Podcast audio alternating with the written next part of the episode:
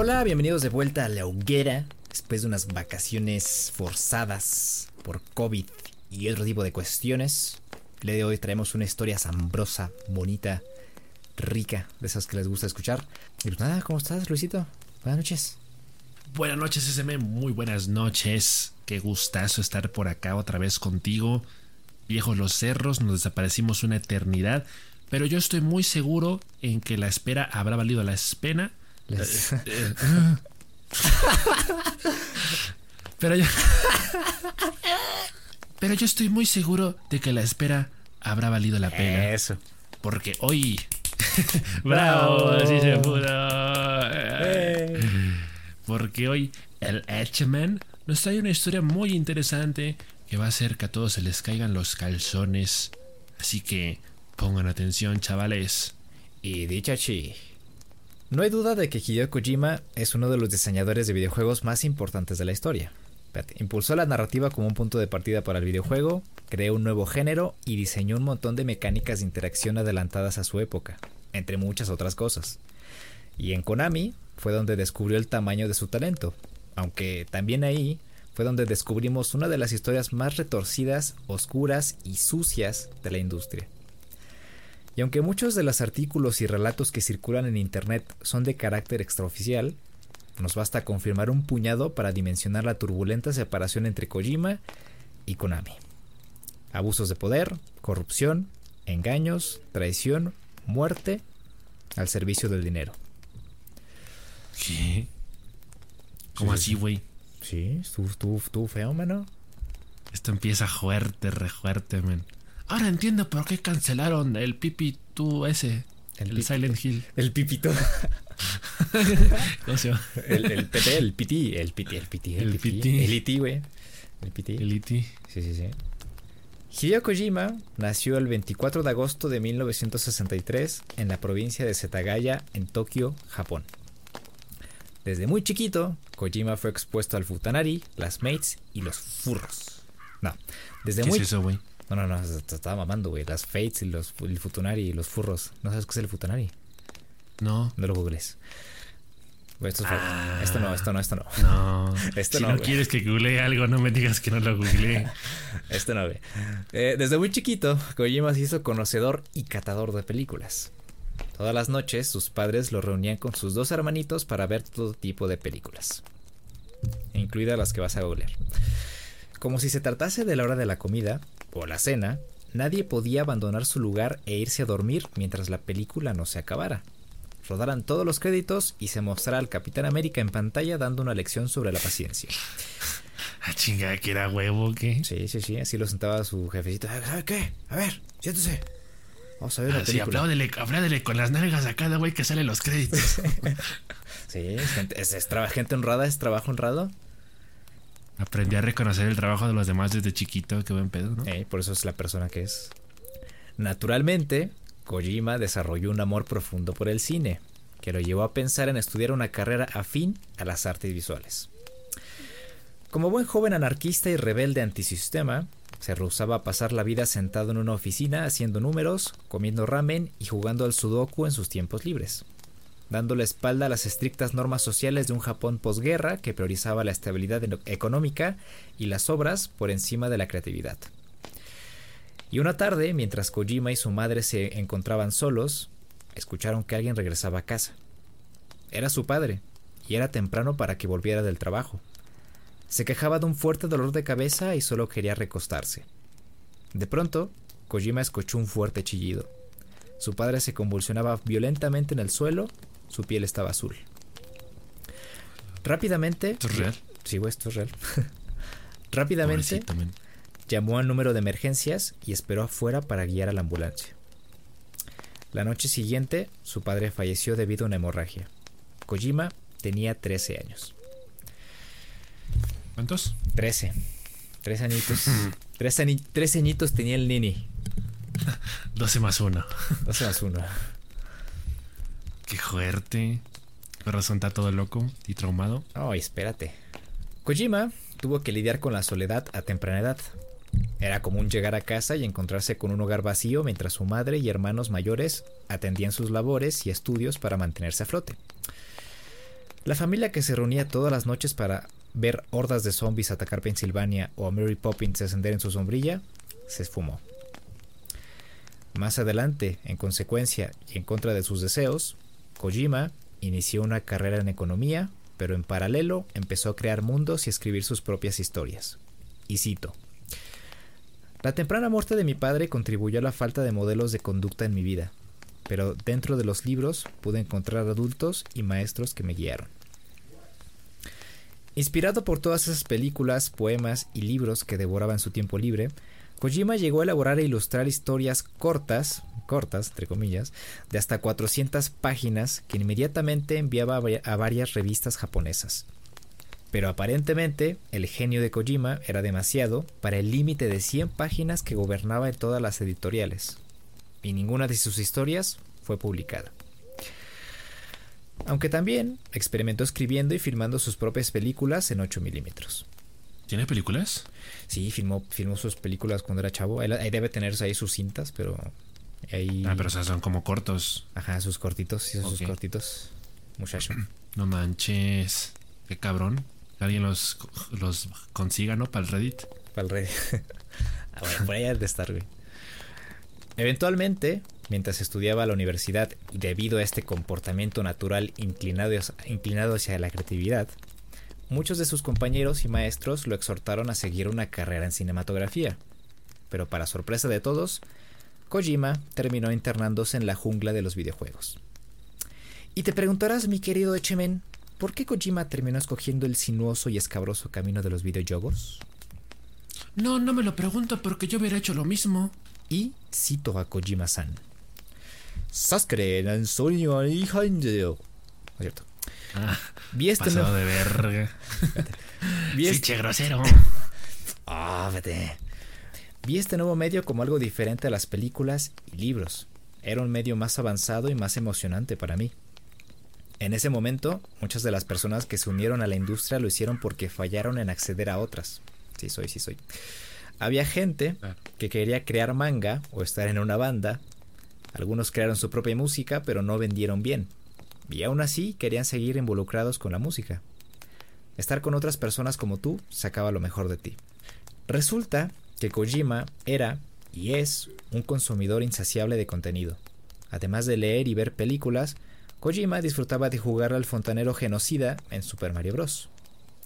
Kojima después lo llamaría el juego de su destino.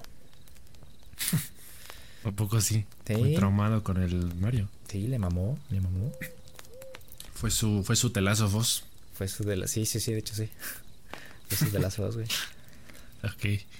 Muchos de sus colegas le dijeron: No, mano, ¿qué está fachendo? Ya que en ese momento, y todavía, los videojuegos eran una industria que podría considerarse. que no podría. que no podía considerarse segura o estable para el empleado promedio. Pero su mamá le dio la bendición y le dijo: Vámonos a darle que es de olla poco sí? Sí, de hecho hay un corrido tumbado que lo explica. No, no es cierto. De hecho, y mira lo que son las mamis. Se dice por ahí que su mamá se tomó un año entero para terminar el Metal Gear Solid 3. What the fuck? Tanto o sea, pidió un año sabático, así que. No, no, no. o sea, de, de ratitos se pasaba el, el Metal Gear 3. Qué cabrón. Respect. Kojima intentó ganarse un lugar en varios estudios con sus ideas e historias, siendo rechazado en múltiples ocasiones, hasta caer en la fosa séptica del diablo llamado Konami. Su estancia en Konami cambiaría su vida de muchas maneras. Sería el lugar donde grabaría para siempre su nombre en los anales de la industria del entretenimiento, pero también el sitio donde tomaría lugar una de las traiciones más cochinas, rastreras y marranas de los videojuegos. Ah, poco que sí, ni que fueran Blizzard. No, no, no, no, no. O sea, o sea, sí, pero, pero de otra forma. No, no, no es una forma tan, tan sexual. Ah, ok, ok. Kojima inició su recorrido en Konami, o quién sabe. Seguramente en ese año no, en ese año no hacían este tipo de, no tenían este tipo de, de gente ahí en servicios, recursos humanos. Mm. Eh, Kojima inició su recorrido en Konami en 1986 como diseñador de videojuegos para la MSX, un ordenador personal muy popular en Japón. Sin embargo, era difícil que sus ideas fueran aprobadas por sus superiores, tanto que la idea de renunciar le pareció atractiva. Su falta de habilidad técnica como programador lo alejaba del círculo de influencia en la oficina. Era el manco de la oficina. Era el Saúl. No puedo editar porque no tengo internet. el primer juego en el que pudo participar fue Antarctic Adventure, la secuela de un Endless Runner de un pingüinito velocista donde tienes que ir a madres esquivando foquitas y comer peces para aumentar la puntuación. De cualquier forma, este juego no fue su primer proyecto formal como diseñador, lo fue Lost World, un juego del que no existen detalles y probablemente nunca sepamos algo por la serie de acuerdos y contratos de confidencialidad que Kojima firmó con Konami. Pero... Pues por eso se llama Lost, ¿no? ah, se perdió, ¿no? claro, te ha perdido el juego. Lost Game. Lost Media.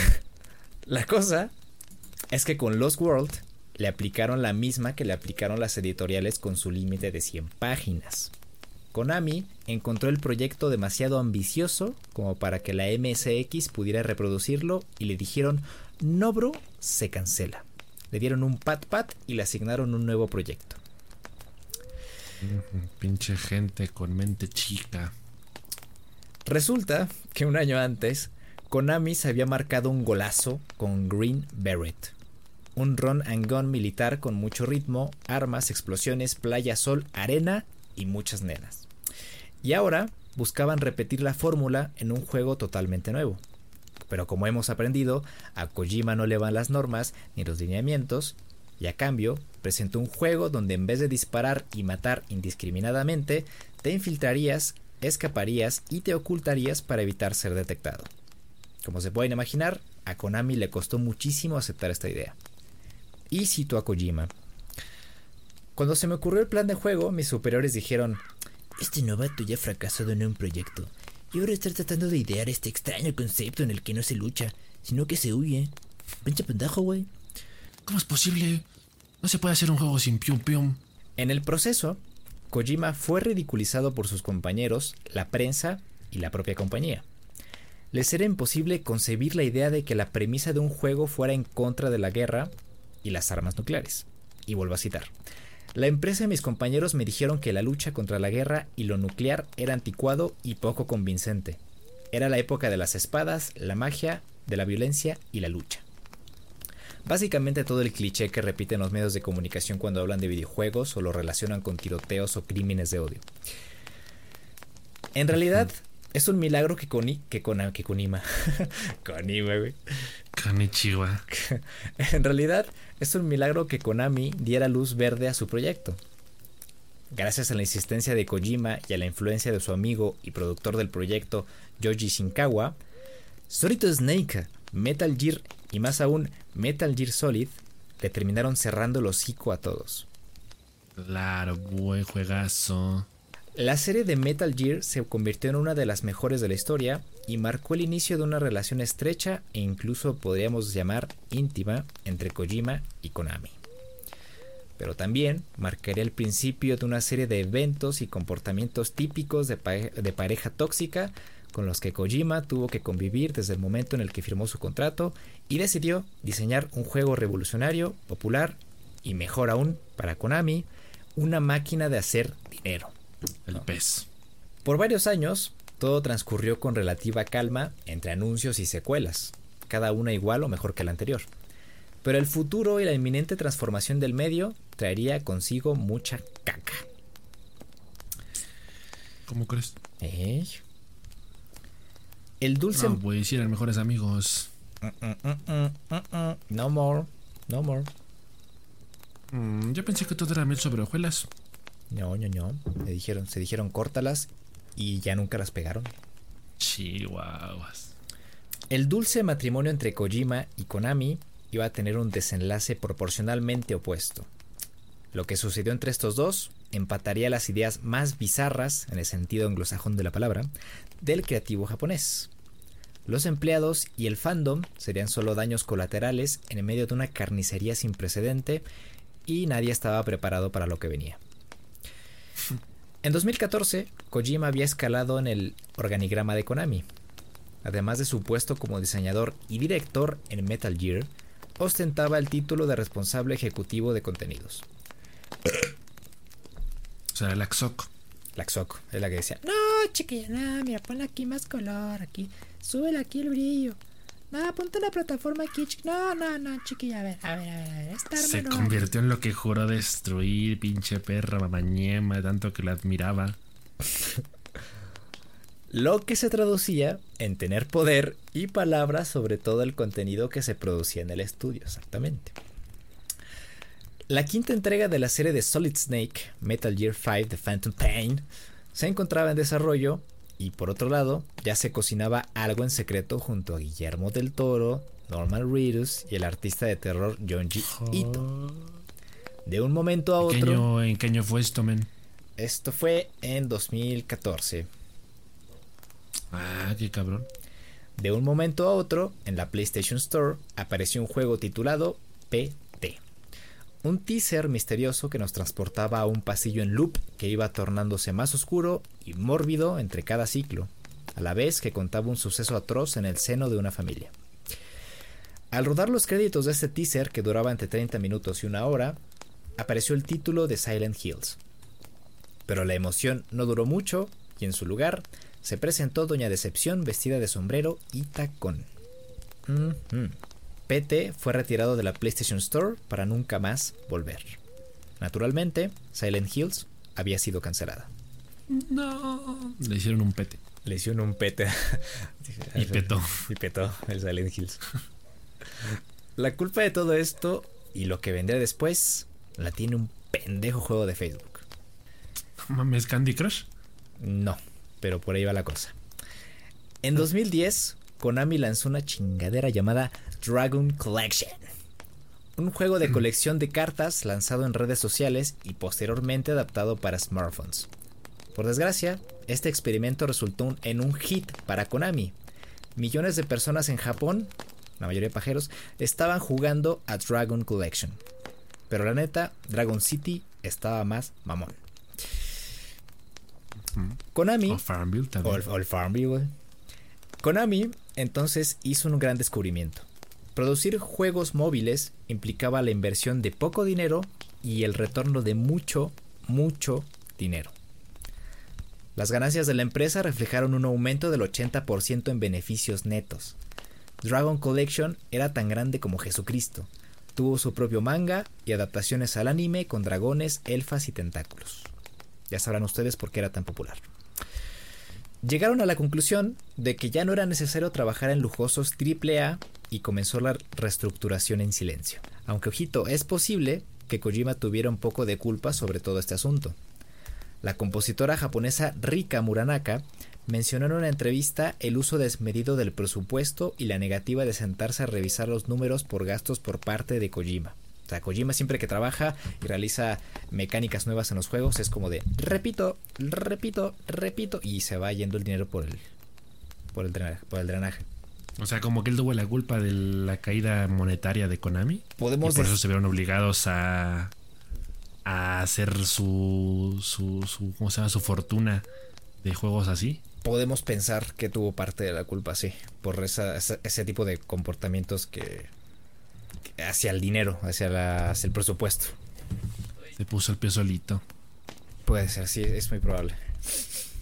Em, Kojima trabajaba por salario. Ninguna decisión costosa sobre diseño tenía alguna repercusión sobre su persona, pero al parecer Hmm. sí para muchas otras. Kojima es un mal hombre de negocios, lo ha aceptado públicamente y puede que eso ya le haya jugado en su contra. A principios de 2015, Kojima Bebé anunció Metal Gear Solid The Phantom Pain saldría en septiembre y pondría fin a la serie de Solid Snake. En marzo de 2015, Konami anunció su reestructuración. La compañía pasaba de ser un estudio a una prisión, una sede controlada dirigida únicamente por el corporativo, y su nueva mesa ejecutiva no incluía a Hideo Kojima. No, bro. Kojima No me digas eso, güey. Sí, sí, sí. Kojima perdió su título de responsable ejecutivo de contenidos. su estudio, Kojima Productions, ahora estaba al servicio de Konami como parte de una maquinaria oxidada y gris volcada a la impresión de billetes a través de juegos gacha y mecánicas abusivas y adictivas malintencionadas. Y gachos, ¿no? y gachos. Konami alejó a Kojima de todo lo que controlaba. Su nombre desapareció de los créditos del recién anunciado Metal Gear 5. Ah, perros desgraciados. Y Kojima Productions pasó a llamarse Konami Los Ángeles Studio.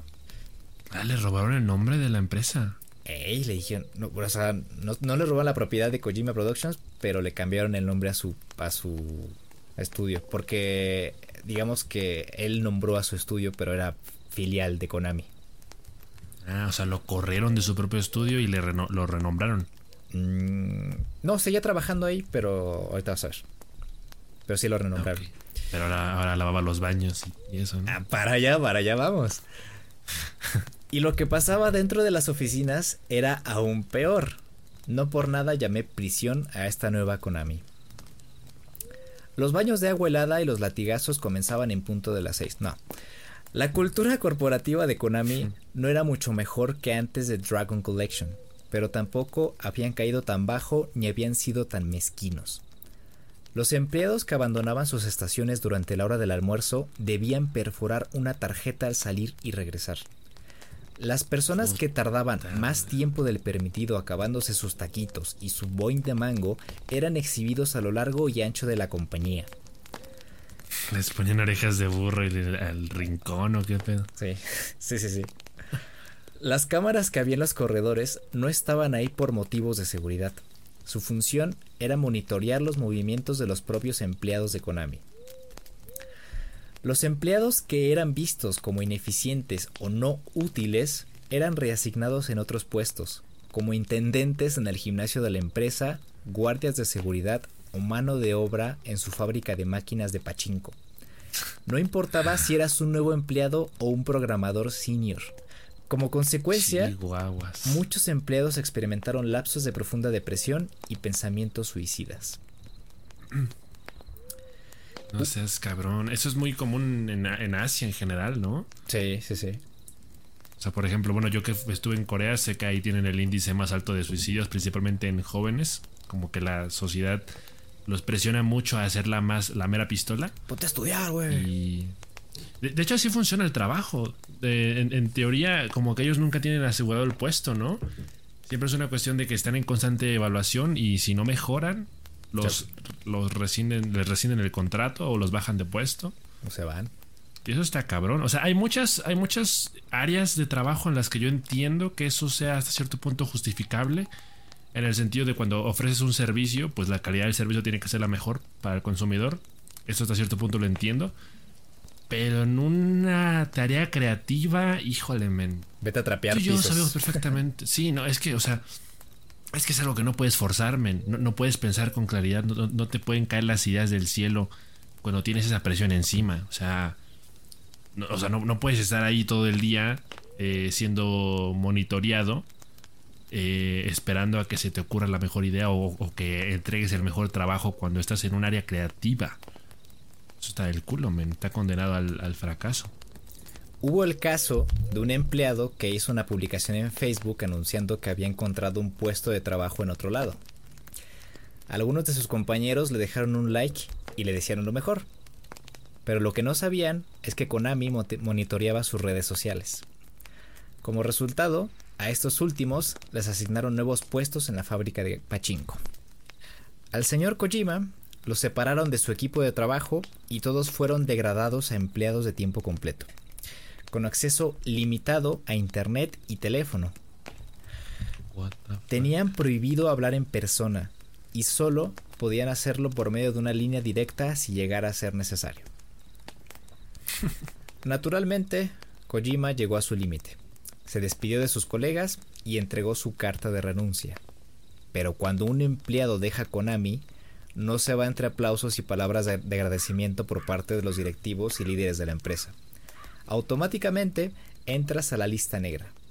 La compañía se encarga de hacerte imposible encontrar trabajo en otro sitio. Llenan quejas y las envían a las organizaciones que reciben a los etiquetados despectivamente como excons. What the fuck, como novia celosa, ¿eh? Pero Kojima se pasó por los huevos este tipo de medidas y creó su propia compañía. Pues que no están tratando con cualquier pelafustán, men. Si me despiden a mí, pues sí, ya estoy descartado para siempre, ¿no? Pero a Kojima no, güey. Al patrón no. No, no, no. Pero aún así, Konami logró meterle el pie en varias ocasiones. Durante la celebración de la segunda edición de The Game Awards, en diciembre de 2015, Metal Gear Solid 5 The Phantom Pain ganó como mejor juego de acción aventura. ¿Y qué crees que pasó, Echemen? Konami le Mm. prohibió a Kojima estar presente en el evento y recibir la estatuilla como Ah. reconocimiento a su trabajo. El abogado del diablo. ¿Bajo, bajo qué concepto o qué? El abogado Nah, del que diablo. chinguen a su madre. Ya me enojé, ya voy. El abogado del diablo se lo hizo saber unos días antes a través de un comunicado. Nada más por sus huevos, güey. Le dijeron, tú no vas. Tú ya no puedes Ay, representar pero- a Metal Gear ni, ni el juego. Eh, estás vetado, güey. Mm, bueno, bueno, tiene sentido porque a final de cuentas ellos tenían la, la- el, el- el sello, ¿no? De, Pero, el- de pero- publicación pero y distribución. Él diseñó el juego, what the fuck. Sí, claro, pero al final de cuentas, ¿de qué servía que los diseñara si no tenía el varo para llevarlo a cabo? ¿no? O sea, eh, es como que al final de cuentas, si hubo el- ese conflicto, pues ellos hasta cierto punto estaban en, en posición de, de, de- de- ¿cómo decirlo?, de quitarle el derecho a reclamar que es suyo, incluso aunque la idea fuera de él y gran parte fue- fuera trabajo suyo.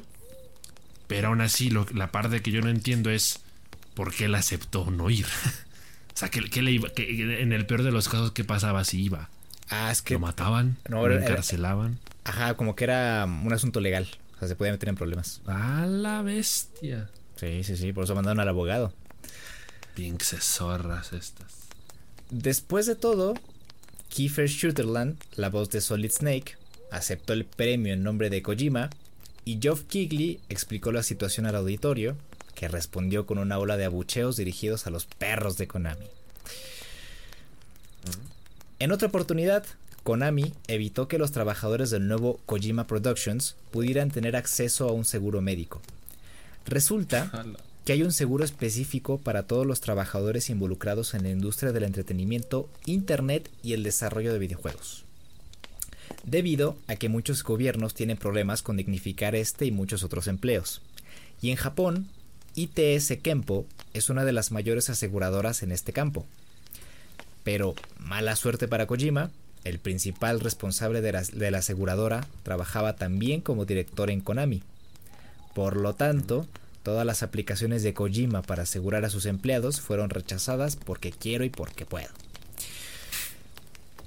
Aún después de finalizar su contrato con Konami en diciembre de 2015, Kojima se guardó unos meses martillándole duro para presentar el primer avance de Death Stranding en el Tokyo Game Show, donde además aprovechó para responder algunas preguntas de los fans sobre el nuevo juego de Konami, Metal Gear Survive. A lo que Kojima respondió, pura raza miada, compa. Zombies en Metal Gear, Dios que no. Yo no tengo nada que ver. ¿No te hicieron eso? No, pero dijo, yo no tengo nada que ver con eso. eso fue lo que dijo. Yo no tengo nada que ver con eso. ¿Pero sí le metieron zombies o no? Sí, güey, metieron zombies a Metal Gear. Ver. Me convirtió en.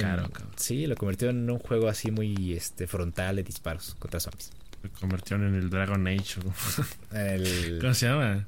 ¿Cuál, el, ¿Cuál dices? El juego de Facebook. Ah, el Dragon Collection, güey. Ándale esa madre. Por supuesto, Konami no se quedó callada y lo acusaron públicamente de no jugar limpio ni sentir su liga y manchar injustamente la reputación de la compañía. ¿Cómo ves? ¿Cómo te atreves? Aunque ellos todavía le debieran dinero y lo sabotearan por todos lados.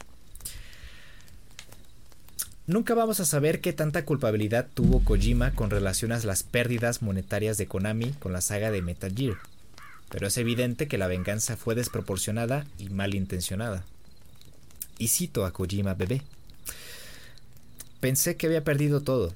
Estuve creando videojuegos por 30 años, pero no tenía nada con lo que empezar, sin oficina, personal, materiales, computadoras o cosas para trabajar. No por nada, Guillermo del Toro le mentó a la madre a Konami en Twitter ya dos veces. Una, cuando Kojima anunció su nuevo juego como diseñador independiente, y otra, hace unas semanas, cuando se cumplieron 8 años del incidente de PT y Silent Hills, con el ya clásico Fuck Konami. ¿Ya, hay un día para rememorar eso? Sí, el 12 de agosto. O sea, ese día todo le menta la madre a Konami. Eh, pues es, es, la fecha en la que salió PT. Entonces, pues todos recuerdan eh, todo este esta catástrofe, todo este evento entre Konami y Kojima. La larga lista de contactos y amigos de Kojima alrededor del mundo fue vital para que abriera su propio estudio. El propio Guillermo del Toro, Norman Reedus y Geoff Keighley lo apoyaron en todo momento para que pudiera reincorporarse y hacer lo que más le gustaba, hacer sus Kojimadas, que tanto echamos en falta. Juegos de Game Boy Advance con cartuchos con sensor de luz para interactuar con el juego, cartuchos con olor a sangre, enemigos que mueren de viejos al adelantar el calendario interno de la consola, o simples cajas de cartón. Esas cosas no se ven todos los días. Gracias a Kojima, hoy disfrutamos de cinemáticas, juegos de sigilo, y probablemente si no fuera por esto y sus ideas de interacción con el jugador, no tendríamos gatillos adaptativos, retroalimentación áptica y Diosito nos ampare, The Last of Us, entre muchas otras cosas. o sea, todo esto para, era para decirte Last of Us. Sí. Aquí, en este podcast, todo es The Last of Us, güey. Ya lo saben. Y el que no le guste, ahí está la puerta. La puerta. Para la calle. Para la calle. Muy grande. Ahí no hay pierde. No puede ser ese.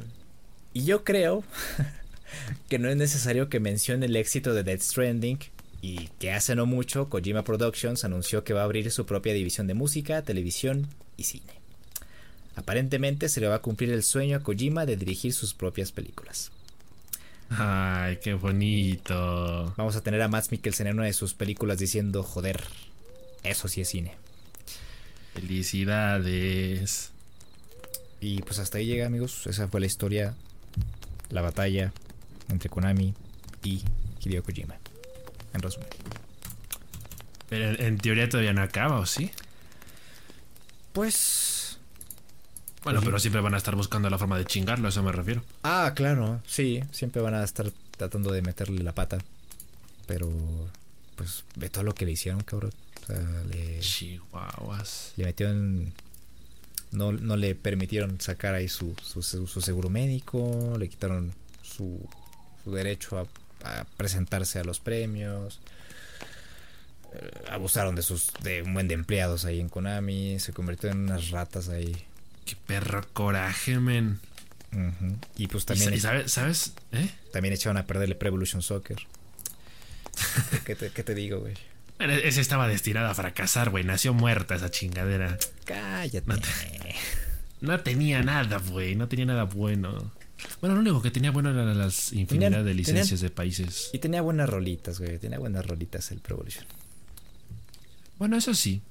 Pero al final de cuentas estaba todo miado. Era de Konami, estaba, estaba destinado a fracasar, como el Dragon Age. Dragon Collection. te, van a, te, van a, te van a ahorcar por andar diciendo Dragon Age, güey. Mejor hay que decirle el Dragon Quest. Ahora tú.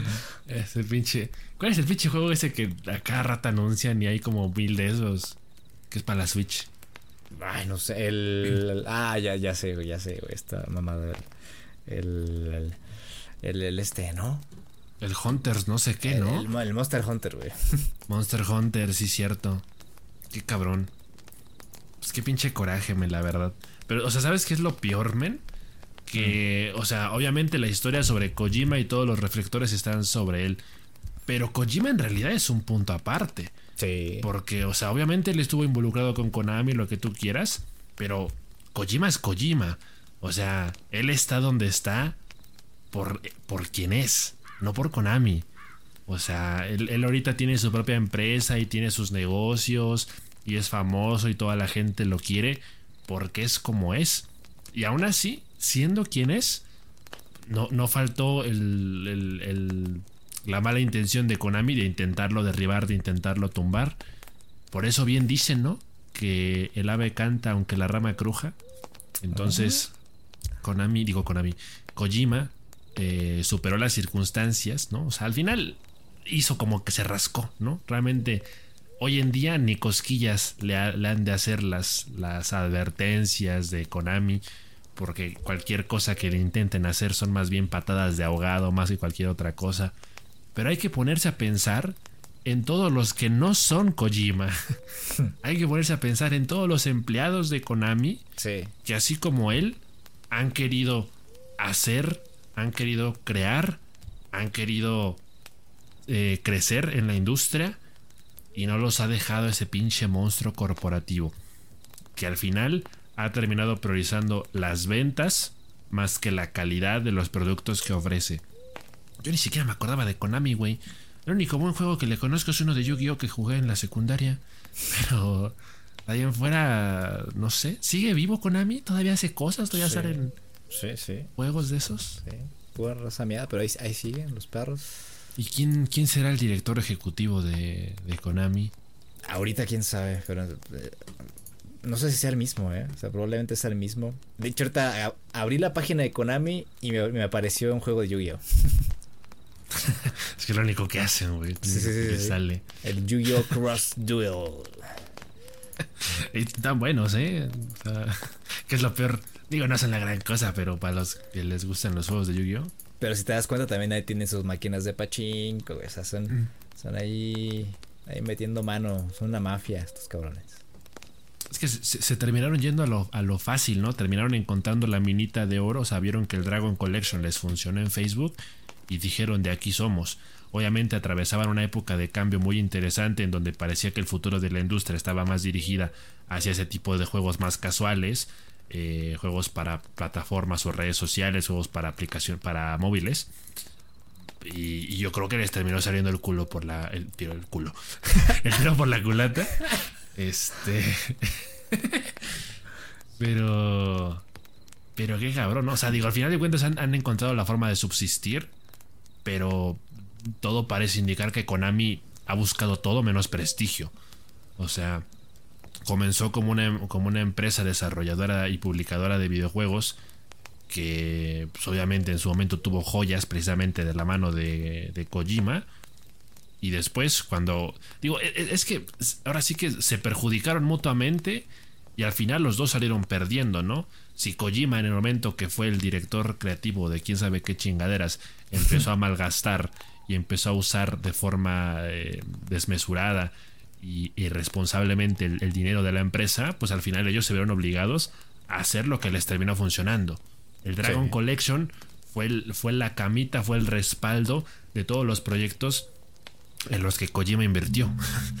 Entonces, pues ahí se terminaron jodiendo entre ambos y por eso terminó la historia un poquito así, ¿no? Pero eso no quita el hecho de que pues Konami haya sido muy sucia a la hora de, de, tener esta cultura de trabajo tan prohibitiva, tan, este, ¿cómo se dice, güey? Tóxica, güey. Tóxica, sí. Y eso, eso es lo triste, ¿no? Digo, que si aún sobreviven, sobreviven eh, con lo que han hecho en los últimos años, pues, pues está bien, ¿no? Pero yo creo que dejaron ir un grande y, el tiempo le seguirá dando la razón a Kojima. Ellos se van a terminar Estoy seguro de que hoy en día se arrepiente muy, muy seguramente por haberlo dejado ir, por haberlo tratado así. Porque pues al final, ¿quién realmente va a terminar teniendo más reconocimiento? No solo en su propio país, sino a nivel mundial. ¿Quién va a terminar vendiendo más juegos? Por más fans de Yu-Gi-Oh que haya. Está cabrón. Yo estoy viendo eh, en la página principal de Konami hay un slideshow con todos sus proyectos más recientes y tres de sus proyectos, tres de los ¿Cuántos son aquí? 1, 2, 3, 4, 5, 6, 7, 8, 9, 10. Tres de los 10 son de Yu-Gi-Oh! Y los otros son o máquinas de pachinko o. o máquinas de pachinko. ¿Por qué tanto Yu-Gi-Oh, güey? Y Bomberman. No sé, güey. No sé. Así se desarrollaron los eventos entre la batalla épica de Kojima y Konami. Ya sabemos quién salió ganando. Bueno, los dos perdieron, pero yo creo que el que ganó más fue Koyami. Ay, ay, ay. Así ponle, así ponle el capítulo, Koyami. Koyami. No, pues sí, el que, que salió ganando, evidentemente, eh, yo creo que fue Konami. Otra vez. Fue. no puedo. Ay. El Kojima, güey. Es que, es que, ¿por qué se llaman igual? Chingados. Sí, sí, eh, Kojima-san. Ya. Que recientemente nos, nos aventó un troleo bien sabroso en el Opening Light Live del, de la Gamescom con su podcast. Que va a estar bueno, estar sabroso, pero pues sí queremos saber un poquito de lo que está trabajando ahora. El nuevo juego que está haciendo. Pero bueno, ya veremos qué es lo que pasa. Qué loco, qué loco. Pues gracias, ese men, por traernos esta bella historia. Por aclararnos muchas cosas, porque muchos no sabíamos esas mañas de Konami. No te sabía esas mañas. Mm, mm, mm, se me cayó un ídolo. ¿Qué digo? Nunca lo fue. Pero en caso de que tuviera posibilidades de serlo, pues te aseguro que ya nunca lo será. Entonces, pues está bueno, ¿no? Saber, saber esas cositas turbias. Eh, que insisto, en, todo en todo caso, Kojima la tuvo fácil. Por ser quien es. Sí. Pero, hijo, mano. Yo creo que él, él es, el, es, es, el chavo que ahorita está hablando, eh, eh, alzando la voz por quienes no pueden, ¿no? Como Oye, quien dice. Yo supongo que sí se, que sí rescató mucha, a mucha gente de Konami, ¿no? Así de. A todos, a todos esos que, que les prohibieron o, o, les metieron la pata para no encontrar trabajo en otro lado y les dijo, vénganse, jálense para acá. Sí. Sí, pues dinero y oportunidades de trabajo no le van a faltar. Mientras su mente se mantenga intacta, mientras se siga aprovechando del trauma que le dejó la muerte de su papá a temprana edad, él va a tener ideas para repartir. Mientras escuche Joy Division y se tome un saque, nice. Bueno, pues esto sería todo por esta noche. Nos estaremos escuchando entonces la próxima semana. Vamos a estar hablando de cositas. Eh, cuídense mucho. Un abrazo, un besazo. Uh. Sí, sí. Pásenla bien. Tomen agüita, lávense las manos. Y ahí nos escuchamos la próxima semana con más. Adiós.